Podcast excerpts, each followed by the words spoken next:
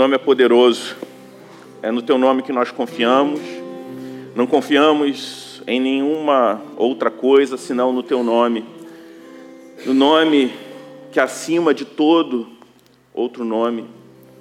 Como a tua palavra diz, não há outro nome pelo qual devamos ser salvos a não ser o nome de Jesus. Por isso nós estamos aqui, porque um dia nós fomos salvos, fomos resgatados, Senhor Deus, porque a tua graça, Senhor Deus, operou em nós. E te pedimos que essa mesma graça que nos salvou continue operando em nós, nas nossas mentes, nos nossos corações, para que possamos ansiar, desejar, Senhor Deus, por conhecer mais de Ti, que possamos ter fome de Ti. Por isso, fala, Senhor Deus, com a Tua igreja nesse momento, no nome de Jesus. Amém. Você pode se assentar. A gente vai dar continuidade à nossa série de mensagens, A Identidade do Rei. E nesse, no texto que nós vamos meditar nessa noite, que está lá, no ainda no capítulo 3 do Evangelho de Marcos, nós vamos ver um momento muito importante no ministério de Jesus, que revelam alguns aspectos da sua identidade. É um momento onde Cristo ele se mostra como o rei soberano. E ele exerce sua soberania trabalhando com outras pessoas. Parece um contrassenso, alguém que é soberano, escolhendo para si cooperadores Mas Jesus ele não faz isso por conta de uma incapacidade de realizar tudo o que ele precisava, tudo que estava determinado para ele, mas para revelar algumas coisas muito importantes para nós. E pensando em escolha, eu queria começar fazendo algumas perguntas. Você já fez um processo seletivo de trabalho? Quais os critérios você teve que atender para ser aprovado nesse processo seletivo? Talvez você já tenha participado de um processo seletivo e também você esteja num outro grupo de pessoas onde você já precisou recrutar pessoas, contratar pessoas. Ludmilla é especialista nisso. Tem outros irmãos aqui da igreja que também atuam, já atuaram na área de recursos humanos. É uma, é uma tarefa complexa, difícil. E quando você vai formar uma equipe de trabalho, contratar pessoas, o que você mais valoriza? Conhecimento, o comportamento. Certa vez eu participei de uma conferência no ano de 2012 uma conferência em São Paulo de recursos humanos, de gestão de pessoas. E foi interessante uma das palestras que palestrante ali estava falando que as, as empresas contratam o conhecimento e demitem o comportamento. Não sei se isso já mudou, porque o mercado de trabalho é muito dinâmico, mas naquela época, dez anos atrás, eu lembro que essa frase, né, em uma das palestras, marcou bastante.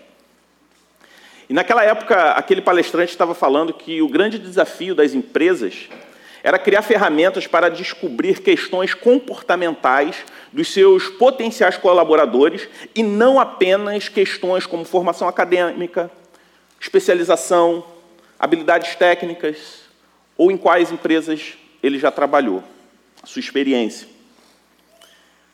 Você pode estar se perguntando, mas esse papo de RH, o que tem a ver com o Evangelho? Se fosse para falar de RH, convidaria a Ludmilla para dar essa palestra, recrutamento e seleção. Mas não é o caso. Mas é o. Porque a formação de uma equipe foi algo que Jesus Cristo viveu. E a forma como ele formou essa equipe traz para nós valores importantíssimos para a nossa vida cristã. Jesus, em determinado momento do seu ministério, ele passou por esse processo de montar essa equipe de colaboradores que caminhariam com ele por três anos e desenvolveriam um ministério que impactaria o mundo para sempre. Dois mil anos se passaram, e esses três anos de ministério de Jesus ao lado desses homens impactou o mundo por toda a história. Por isso eu te convido a abrir a sua Bíblia no Evangelho de Marcos, no capítulo 3, a partir do versículo 13, leremos até o 19, onde o texto sagrado relata a escolha dos doze apóstolos.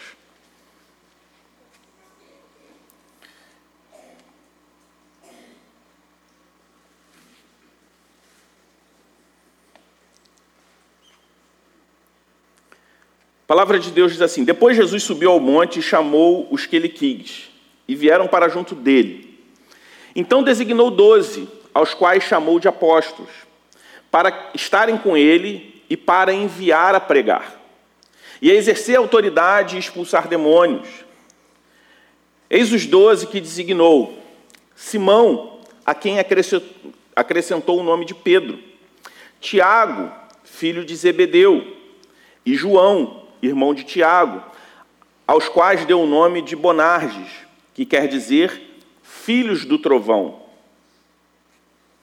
André, Filipe, Bartolomeu, Mateus e Tomé. Tiago, filho de Alfeu, Tadeu, Simão, o Zelote e Judas Iscariotes, quem foi quem o traiu. Essa é a palavra de Deus para nós. No texto que nós lemos, nós podemos ver o relato da escolha daqueles que foram chamados como apóstolos, aqueles que foram designados para serem seus colaboradores, os colaboradores de Jesus no seu ministério aqui na terra. Antes de entrarmos nas aplicações que o, texto, que o texto nos traz, eu gostaria de falar a respeito do apostolado em si. É um tema controverso, sobretudo de alguns anos para cá, onde alguns líderes começaram a pleitear para si um título que foi restrito ao primeiro século no ministério de Jesus a homens específicos comissionados por Cristo. Aqueles doze já eram discípulos. Jesus ele não chamou apenas os doze, ele chamou muitos para caminhar com ele. Se você ler todo o Evangelho, você vai ver que homens e mulheres serviram ao ministério de Jesus em várias frentes. Existiam pessoas ali, um grupo de pessoas, que estavam ao lado de Jesus, como seus discípulos, homens e mulheres, servindo a Jesus em vários momentos do seu ministério. Mas houve um chamado específico para o apostolado. E esses doze já eram discípulos de Jesus, como a gente viu chamado de Levi, que depois foi mais conhecido com o seu nome Mateus, que já havia sido chamado. A gente é, estudou, a gente meditou aqui na igreja, na pregação sobre o chamado de Mateus já algumas semanas atrás. Mateus já caminhava com Cristo. As palavras discípulos e apóstolos elas são frequentemente confundidas. Embora sejam usadas às vezes de, maneiras, de maneira intercambiável, elas não são sinônimas. Discípulo é definido como um aprendiz, um seguidor, alguém que caminhava e aprendia com Jesus. E a palavra discípulo, inclusive, ela, ela não foi criada a partir do ministério de Jesus, ela foi herdada. Por exemplo, existiam discípulos de rabinos daquela época. Os aprendizes dos rabinos, eles eram conhecidos como discípulos de determinados líderes daquela época. Então todo apóstolo, ele era discípulo, mas nem todo discípulo se tornou apóstolo. O apostolado foi um ofício específico e especial para o surgimento da igreja no Novo Testamento. Por isso hoje nós falamos da perseverança da doutrina dos apóstolos da doutrina apostólica. Foram aqueles que fundamentaram as bases da igreja. Foram comissionados por Cristo para isso. Os apóstolos foram doze homens comissionados diretamente por Cristo para o representarem na edificação da igreja de Jesus, sendo o próprio Cristo o apóstolo supremo da igreja. Jesus ele foi enviado pelo Pai ele fala com a autoridade que o pai investiu nele, Por isso que rejeitar a Cristo equivale a rejeitar o Pai, porque foi o Pai que o enviou. E, e no Novo Testamento, os doze apóstolos foram comissionados, esses discípulos foram comissionados como apóstolos, depois que o próprio Jesus ressuscitou. Inclusive, depois o Senhor Jesus ele acrescenta Paulo como um apóstolo especial enviado aos gentios. O apóstolo Paulo ele se torna uma questão até controversa para os discípulos na época, os apóstolos da época, por conta das qualificações para ocupar tal posição. E quais, quais são as qualificações para o apostolado? Primeiramente, ter sido um discípulo de Jesus durante o seu ministério aqui na terra.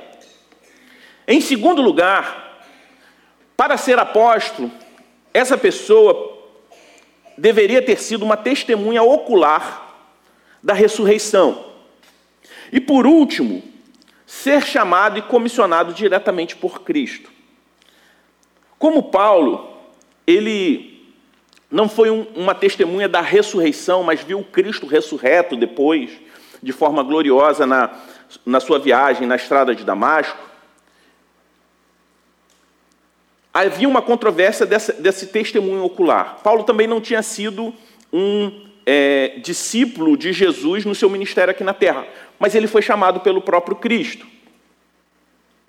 Foi chamado para uma missão especial, para ser o apóstolo aos gentios. Mas além do chamado de Jesus, o ministério do apóstolo Paulo, o apostolado dele, foi confirmado pelos milagres operados através do seu ministério. Então, posteriormente, ele é reconhecido, inclusive, pelos apóstolos, por conta disso. Os doze apóstolos simbolizavam as doze tribos de Israel. O apóstolo Paulo foi o apóstolo aos gentios, por isso o chamado dele foi um chamado diferente dos demais. Foi a exceção. Por isso, nós, cristãos de tradição evangélica reformada, cremos biblicamente que não existe mais apóstolos oficiais vivos. Porque é impossível alguém no século 21 satisfazer todas as qualificações hoje. Então não é um título que se requer, se autodenomina, como nós vemos, infelizmente, nos dias de hoje em muitos lugares. Então, entendendo que eram apóstolos e qual foi a sua função, qual foi o propósito deles, eu gostaria de falar sobre alguns aspectos referentes ao chamado desses homens. O primeiro aspecto que nós vemos é a soberania desse rei, a soberania de Deus. Deus chamou muitos. E a palavra diz que aqueles que ele chamou, eles não resistiram que aponta para uma doutrina importante, que é a graça irresistível. Aí você fala, mas nós pregamos para muitos, e muitos não se convertem. Mas aqueles que nós pregamos, e Cristo, através do Espírito Santo de Deus, opera chamando, esses não resistem à graça. A graça de Deus ela é irresistível. Deus ele comissiona, o Senhor Jesus ele comissiona a sua igreja para pregar. E o trabalho de convencer a respeito do pecado, do juízo, convencer da necessidade de um, de um Salvador, é obra de Deus, é Cristo chamando. Isso mostra que Jesus ele é um rei soberano, um rei que os seus desígnios não podem ser frustrados por nenhuma força humana. Jesus ele não está brigando em pé de igualdade contra as forças hostis ao seu reino. Jesus não está brigando em força de igualdade a toda perseguição que a igreja sofre ou venha sofrer ao longo da história. Ele reina soberanamente. E o chamado também foi incondicional. Porque nenhum desses doze homens possuía qualificações especiais para ocupar tal posição. Nenhum deles era alguém que ocupava a altíssima classe da sociedade da sua época. Nem mesmo eram homens socialmente influentes. Não possuíam uma formação extraordinária. Eram doze homens comuns. Em alguns deles, inclusive, nós vemos que Jesus escolheu homens limitados, alguns pobres, alguns iletrados, outros de temperamento explosivo. Nós jamais formaríamos uma equipe como Jesus formou. Certamente a gente escolheria um pouquinho diferente. Contudo, Jesus os escolhe, os ensina e os equipa, além de revesti-los de poder. Jesus, ele escolhe esses homens e caminha com eles três anos, ensinando no dia a dia, formando, forjando o caráter de cada um deles para uma obra ainda maior. Como esses homens, Jesus ele transforma o mundo. O mundo ele foi sacudido com o ministério de Jesus ao lado desses doze homens comuns. É interessante porque famosos reis da história, famosos governantes da história, tiveram seus nomes apagados. Mas esses doze homens comuns têm seus nomes relembrados todos os dias por milhões e milhões de cristãos ao redor do mundo, até mesmo por cristãos que estão em lugares onde é proibido se lembrar desses homens. Pessoas colocam a sua vida em risco para dar prosseguimento aos ensinos de Jesus e desses homens.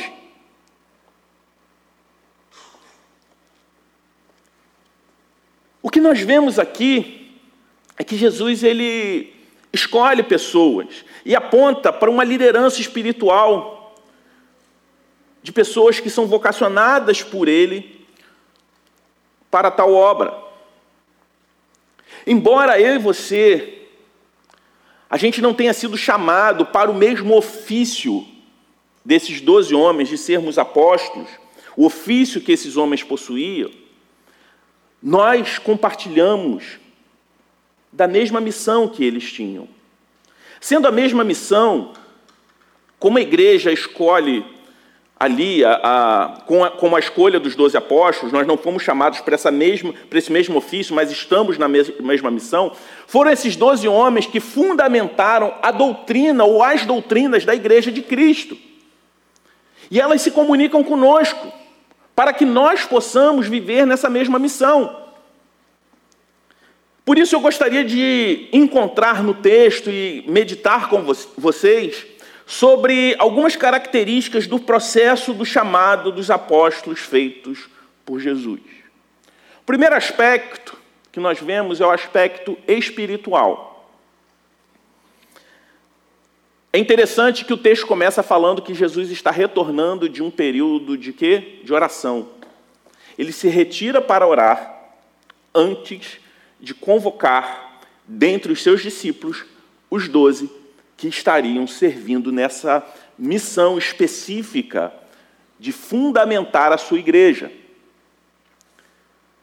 É interessante porque Jesus, nós percebemos que isso era um hábito comum de Jesus. Algumas semanas atrás nós vimos que os discípulos acordaram, não encontraram Jesus na sua cama e foram procurar, tiveram uma certa dificuldade e quando encontraram Jesus, viram que ele tinha acordado mais cedo, antes do sol nascer, tinha ido para um local deserto, um pouco afastado, para dedicar um tempo de oração. E depois que ele é encontrado, o que, que ele fala? Vamos para os lugares pregar a mensagem de arrependimento, onde, aquelas, onde as pessoas ainda não ouviram. A oração de Jesus precedia alguma ação fosse para sair em missão, fosse para escolher os discípulos. Jesus orou antes da crucificação. E isso traz para nós uma grande verdade: a importância de se dedicar à oração antes de qualquer tomada de decisão, antes de qualquer ação. Jesus agiu assim antes de sair para evangelizar, como a gente viu semanas atrás. Agiu da mesma forma antes de escolher os apóstolos. Esse era o padrão de Jesus. E é interessante porque Jesus, mesmo sendo Deus, ele agia dessa forma. Então, por que eu e você, que somos seres humanos limitados e pecadores, podemos ter a pretensão de agir diferente? Quantas vezes nós abdicamos da oração antes de decisões, sejam elas importantes ou simples? Sexta-feira, no meu pequeno grupo, a gente falava sobre isso, sobre como nossas orações muitas vezes colocam Deus como nosso servo e não como nosso Senhor. Nós não apresentamos diante de Deus aquilo que está se passando, embora Ele já saiba, mas pedimos a Ele pela solução que nós achamos que é a melhor.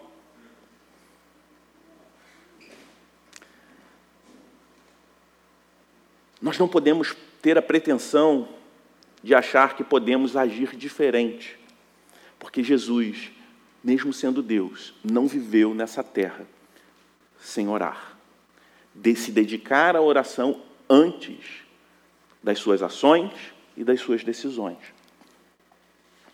Observe, a oração nos leva à devoção, nos leva à obediência à palavra de Deus. Jesus escolheu aqueles homens para fundamentar a doutrina apostólica, que é a base da sua igreja nos dias de hoje. Então, a oração nos leva à obediência à palavra, ao desejo de conhecer mais a palavra, e não simplesmente a despertar em nós sentimentos que não necessariamente estão de acordo com a palavra. Você não tem noção que eu já ouvi de pessoas falando: ah, eu senti no meu coração que eu preciso tomar tal decisão. Ué, mas a palavra de Deus condena isso. Não, mas eu, eu senti no meu coração. Seus sentimentos não são o Espírito Santo. Tem gente que abandona a família dizendo que se sentiu em paz com isso. Parece absurdo, mas acontece. Pessoas que usam Deus como um canal de persuasão para as suas vontades do seu coração.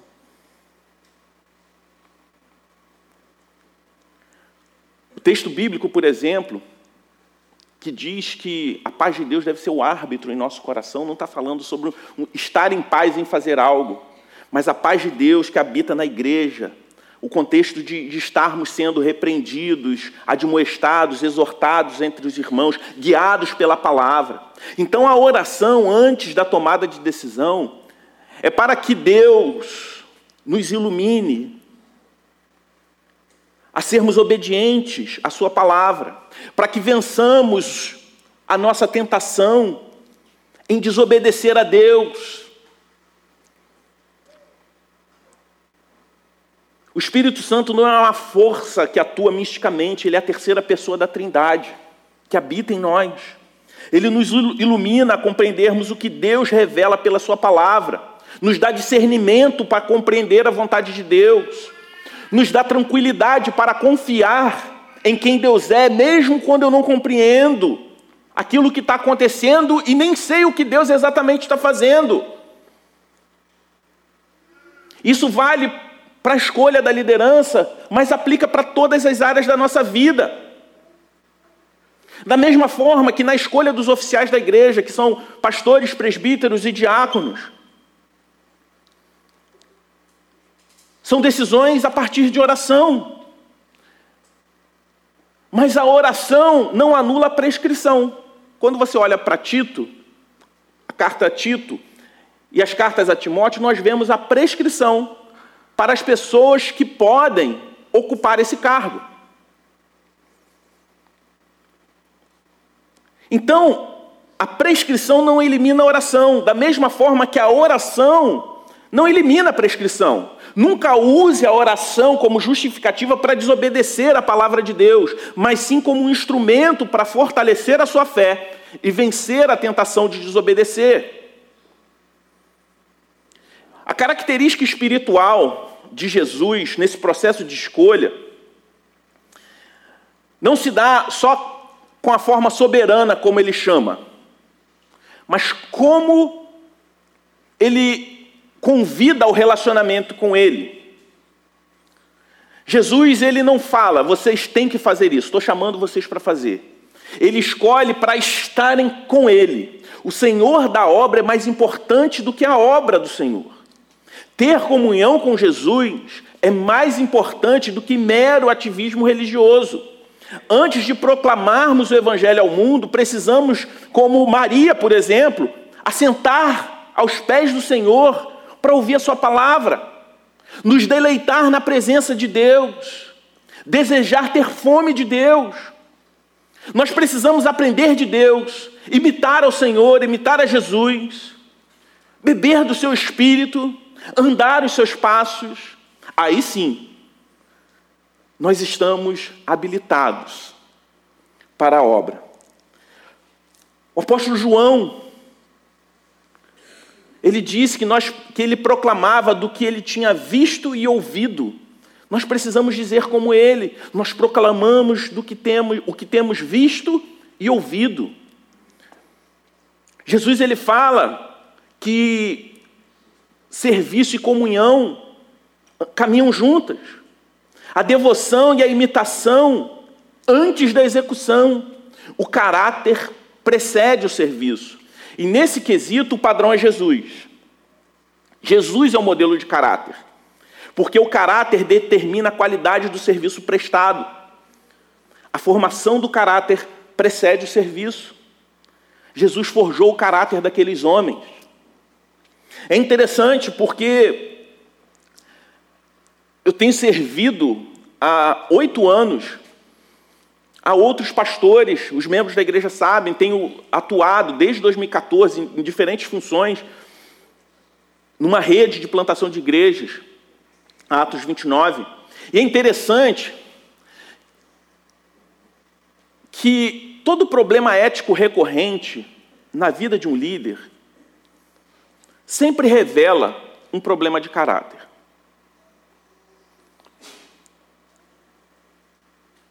E às vezes, pequenos desvios, que são às vezes num contexto de igreja local, que as pessoas fazem vista grossa de seus líderes, posteriormente se revelam questões ainda maiores.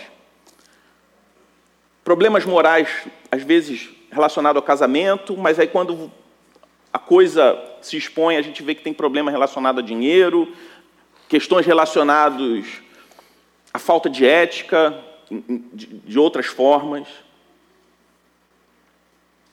Quando o apóstolo Paulo, por exemplo, ele descreve as características do pastor ou do presbítero, ele faz 14 referências à vida do presbítero, e apenas uma faz referência à sua capacidade de ensinar, de todas as 14. Porque o caráter precede o serviço. A vida precede o ministério. Antes de Jesus fazer algo através de você, ele quer fazer algo em você. A vida é o próprio ministério. A liderança cristã deve ser resultado da maturidade cristã. E essas qualificações que, por exemplo, Paulo ele descreve nas cartas pastorais, não são qualificações restritas aos líderes. Mas o que ele está apresentando é o caminho natural do desenvolvimento cristão. Que para ser líder é necessário ser um cristão maduro. Mas que todo cristão precisa caminhar para a maturidade. O desenvolvimento da vida cristã é para todos e não somente para pastores, presbíteros e diáconos. Todos nós estamos em construção, Todos nós precisamos desejar crescer no conhecimento de Deus, na imitação de Cristo, crescer em missão. Mas existe também um segundo aspecto nessa escolha de Jesus: a coletividade. É uma escolha coletiva. Essa é a segunda característica que eu gostaria de trazer para vocês. Se de alguma forma Jesus, sendo plenamente Deus, não andou nesse mundo sem orar, da mesma forma, ele sendo plenamente homem, ele não excluiu a coletividade. Jesus foi o único ser humano que pisou nessa terra sem defeitos. O único ser humano que pisou nessa terra que possuía toda a habilidade possível. Jesus foi o único ser humano que pisou nessa terra que foi plenamente estável emocionalmente. O único ser humano que pisou nessa terra totalmente sábio, detentor de todo conhecimento. Ainda assim, ele não ousou caminhar nessa terra sozinho. Então, por que nós, que somos limitados, que somos inconstantes, que somos pecadores, devemos ter essa pretensão? Existia uma música na minha infância que se cantava muito em retiro, na classe. Eu não vou cantar, tá, gente? Que eu não quero estragar o culto. Mas dizia assim: Eu preciso de você, você precisa de mim e nós precisamos de Cristo até o fim. Uma música simples, geralmente cantada. Alan Hill, porque já cantou muito, né? Acampamento de embaixador do rei, exatamente, essas coisas. É uma música simples, aparentemente boba, mas que traz uma verdade importante. Que todos nós precisamos uns dos outros na mesma proporção que nós precisamos de Cristo. Jesus ele formou para si uma família, um corpo, um grupo de pessoas. E uma verdade importante, embora pareça simples, e que por vezes nós ignoramos. A obra de Deus, ela nunca vai ser solitária.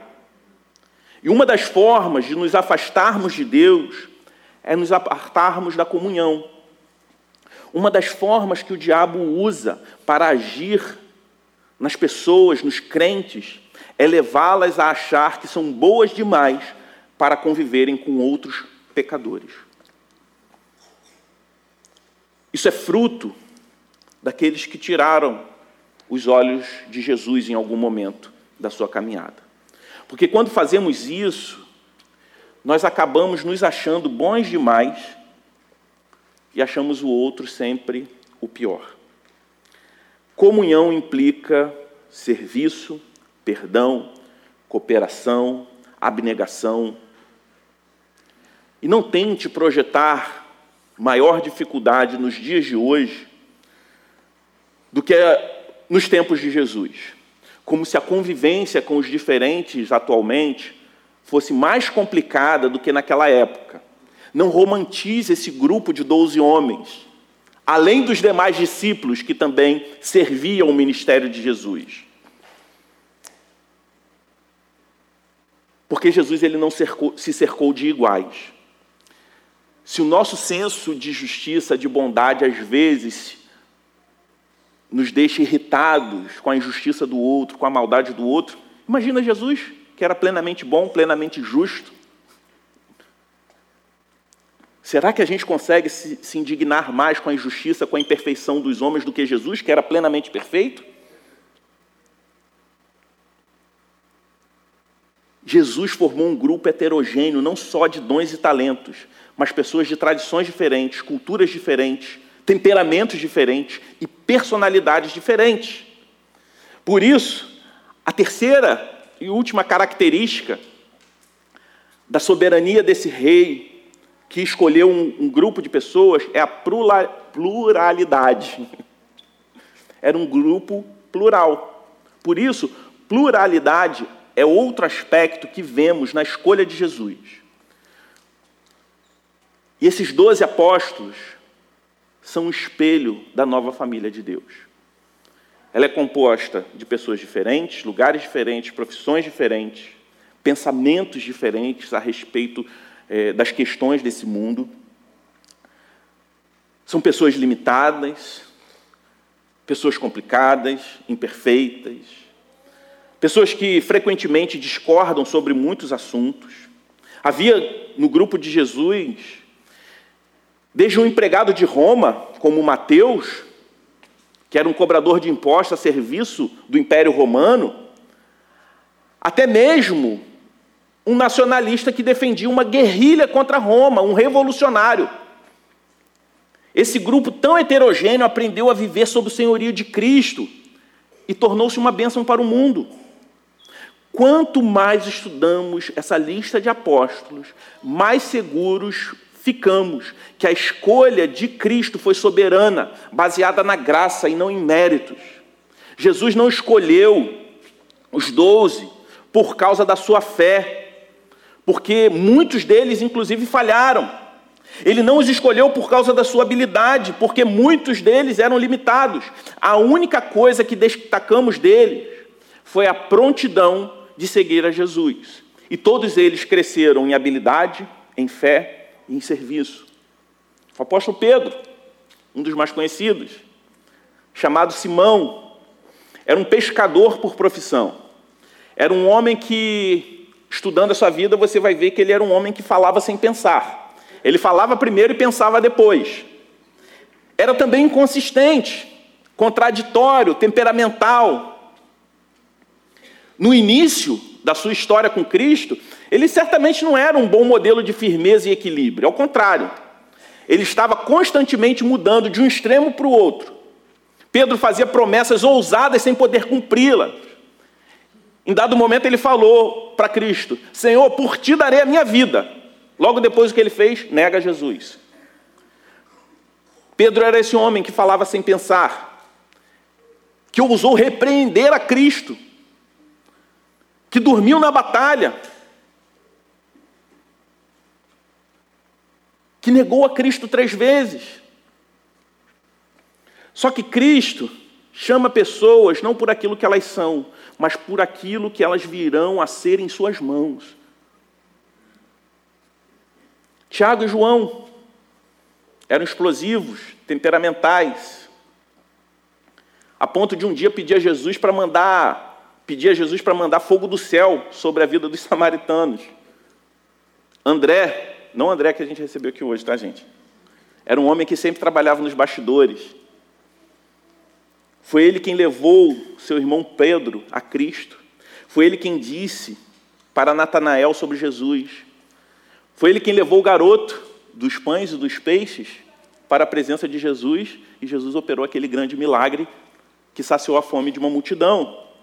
Filipe, um homem cético, racional, mas posteriormente é o mesmo que levanta a mão e pergunta: Senhor, nos mostra, nos mostra o Pai, isso nos basta. Bartolomeu, um homem que inicialmente era preconceituoso, a ponto de, quando soube sobre Jesus, falou assim: De Nazaré, pode sair alguma coisa boa desse lugar? E se tornou um discípulo desse nazareno. Mateus, que era um corrupto, traidor da pátria, que negou, que traiu a sua pátria para servir o Império Romano, colhendo impostos de forma indevida, era um publicano, uma classe repudiada pelos judeus. Esse se torna o escritor do evangelho mais conhecido do mundo.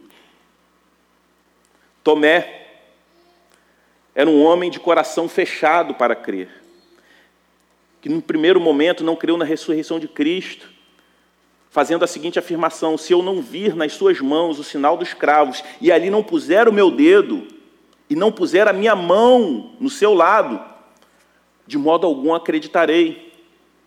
João 20, 25. Contudo, quando o Senhor ressurreto apareceu a ele, Tomé prostrou-se em profunda devoção e disse: Senhor meu Deus! Tiago, filho de Alfeu e Tadeu, Pouco tem registrado sobre a vida desses dois homens, mas uma coisa nós sabemos: eles faziam parte do grupo. Eles pregaram, foram revestidos de autoridade para pregar, para expulsar demônios. Nada mais nós sabemos. Mas eles estavam entre os doze. Eles não se destacaram. Mas a vida desses homens nos ensinam que servir nos bastidores não diminui a importância no reino que existem irmãos e irmãs nos bastidores trabalhando arduamente para que muitos sejam alcançados. E nem sempre são reconhecidos. Mas isso não diminui o valor do serviço dessas pessoas para Deus. Simão, o Zelote, ele era membro de uma seita do judaísmo extremamente nacionalista. Os zelotes eram aqueles que defendiam uma luta armada contra Roma. E você tinha um cara como Mateus, que era funcionário do Império Romano, no mesmo grupo. Era a mesma coisa se Jesus hoje chamasse o mais radical dos bolsonaristas e o petista mais radical para caminhar junto. Olha que coisa linda. E a gente fica achando que diferença política hoje em dia é impossível ter comunhão na igreja. A não ser que sejamos idólatras, acríticos a todas as questões. Não quero entrar qual lado está mais certo, mais errado, mas Jesus conseguiu juntar duas categorias de pessoas da sua época que representavam bem a polarização dos dias de hoje, no Brasil e no mundo. Simão ele estava no lado oposto do, no mundo político que Mateus estava. Estavam em lados radicalmente opostos. E pode ter certeza, o mundo antigo era muito mais cruel do que o mundo de hoje. Os zelotes eram os que mais se colocavam em oposição ao pagamento de tributos a Roma. Eles promoviam rebeliões contra o governo romano. Mas a escolha desses dois nos ensina sobre o fato que a devoção a Cristo implica a renúncia a qualquer devoção incondicional a qualquer sistema. E qualquer diferença ideológica pode ser superada por aquilo que é maior, que é a promoção do reino de Deus e o Evangelho. Jesus fez isso na vida desses dois homens. Por fim, Judas Iscariotes.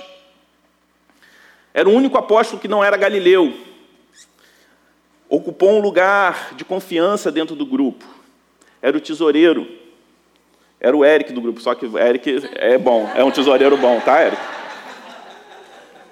Só na, na função que ele fazia ali, tá? Não, não na personalidade. Isso é o oposto. Era o te... Valeu. Era o tesoureiro do grupo, administrava as finanças do colégio apostólico. O problema é que ele não era convertido, Eric é crente. Ele era ladrão, ele roubava. A escolha de Judas aponta para nós a realidade que havia e sempre haverá descrentes no meio do povo de Deus. Que isso será um desafio para a igreja ao longo da sua história. Eles vão surgir no meio de nós. Às vezes identificamos, advertimos, conseguimos agir e disciplinar, mas existem aqueles também que às vezes não é possível detectar. E a palavra de Deus diz que no final ele vai separar o joio do trigo. Mas esse tipo de pessoa traz para nós grandes desafios como igreja, sabendo que se naquela época, se até mesmo na soberana escolha de Cristo havia alguém assim, quem dirá nos dias de hoje no nosso meio? Por isso, olhando para a pluralidade do colégio apostólico de Jesus, aprendemos que Jesus transformou homens limitados em grandes instrumentos para a sua glória. Nós somos apenas instrumentos, mas Cristo é tudo em todos. Não superestime homens, mas confie em Cristo e naquilo que Ele pode fazer através de cada um de nós. Se você se sente limitado, talvez esse seu sentimento de limitação tenha te paralisado no serviço, saiba que Cristo, ele capacitou homens comuns com limitações enormes para mudar o mundo, virar o mundo de cabeça para baixo. A escolha dos doze é um convite para mim e para você, para a devoção e para o serviço em comunidade. É um convite para caminharmos com diferentes, crescendo através dessas diferenças e superando essas diferenças, rompendo com crenças, culturas que atrapalham a nossa unidade. Se você está desmotivado a servir, talvez não seja a sua, a sua limitação, mas a sua motivação para o serviço. Ela pode estar ligada ao reconhecimento, isso é natural. Todos nós temos o desejo intrínseco de nos sentirmos importantes. Porém, quando olhamos para o trabalho desses homens, aprendemos que nem sempre um trabalhador fiel e abnegado é reconhecido aqui na terra. Nós não servimos para agradar homens, nem buscamos glória humana. Devemos servir com fidelidade a Deus, sabendo que vem de Deus a recompensa